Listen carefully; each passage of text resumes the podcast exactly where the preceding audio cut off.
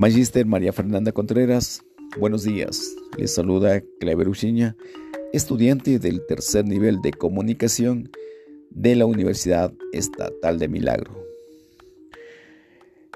Bueno, para analizar el lenguaje no verbal, cogimos un tema del sistema integrado de medios. Comenzamos. Bienvenidos al mejor programa, donde encuentras la mejor información de eventos importantes y de actualidad, solo aquí en Radio Extrema. ¿Qué tal amigos? Sean todos ustedes bienvenidos a un episodio más en su mejor programa, Alta Red. Hoy trataremos un tema muy importante, donde aprenderemos juntos acerca de dos temas de alta relevancia, la ansiedad y la comunicación no verbal de uno de los programas del SIM, Sistema Integrado de Medios, de la Universidad Estatal de Milagro.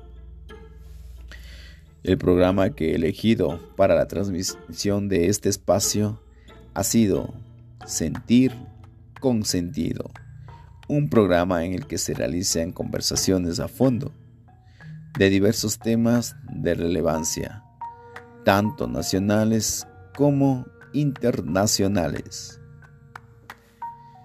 A primera impresión, la transmisión de este programa es muy llamativa y muy colorida.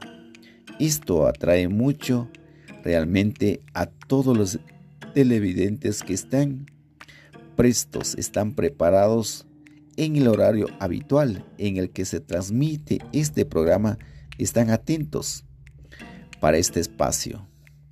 Observamos también en la entrada de la transmisión a los presentadores, quienes son los encargados de presentar el programa y llevarlo a cabo durante todo el espacio.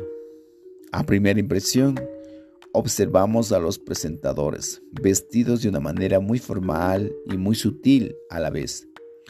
Esto me hace pensar que el tema a tratar debe es de seriedad, pero al momento de comenzar observamos que los presentadores dan la bienvenida muy sonrientes, muy alegres, invitando a los televidentes a un programa que se va a llevar a cabo y, y les deja con una incógnita. ¿De qué se tratará este programa? Así seguridad al público que los está visualizando.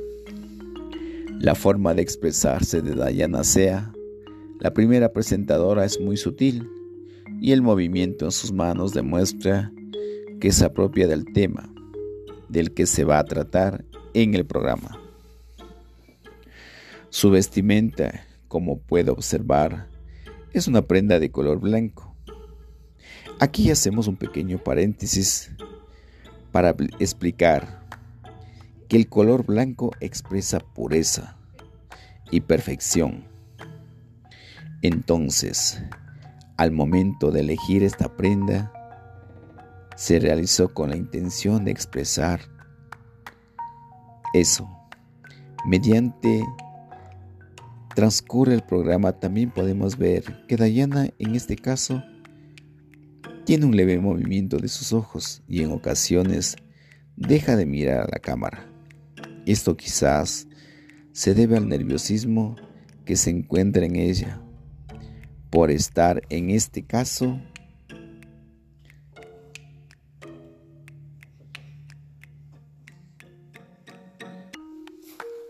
por estar en este caso y transmitiendo en vivo. Recordar que esto no es algo nuevo, ya que la mayoría de las veces durante transmisiones en vivo, los presentadores pueden llegar a tener ciertos errores en la programación, y esto es normal. Al mencionarles esto me refiero al leve movimiento de los ojos que se alejan de la cámara de Diana, ya que en algunas ocasiones tuvo errores al mencionar algunas preguntas. Y esto hizo que deje de mirar a la cámara con lo que estaba haciendo desde el principio, pero en general ella realizó un buen trabajo. recalcar que el programa fue una entrevista realizada nada más ni nada menos que al psicólogo Rómulo Vélez, quien estaría a cargo de informar acerca de la ansiedad, un tema muy importante. Por otra parte, tenemos la presentación de Najín Osorio, presentador del programa Sentir sin sentido. En este caso, el presentador usaba una vestimenta muy formal de color negro. En el tema del lenguaje no verbal, podemos decir que el color negro expresa por una parte tristeza y por otra parte formalidad para, para eventos que también vayan de la mano con la formalidad. Tomando en cuenta también una persona con el nivel de responsabilidad que conlleva presentar un programa de cualquier ámbito. Debe tener una buena presentación, tanto formal como verbalmente.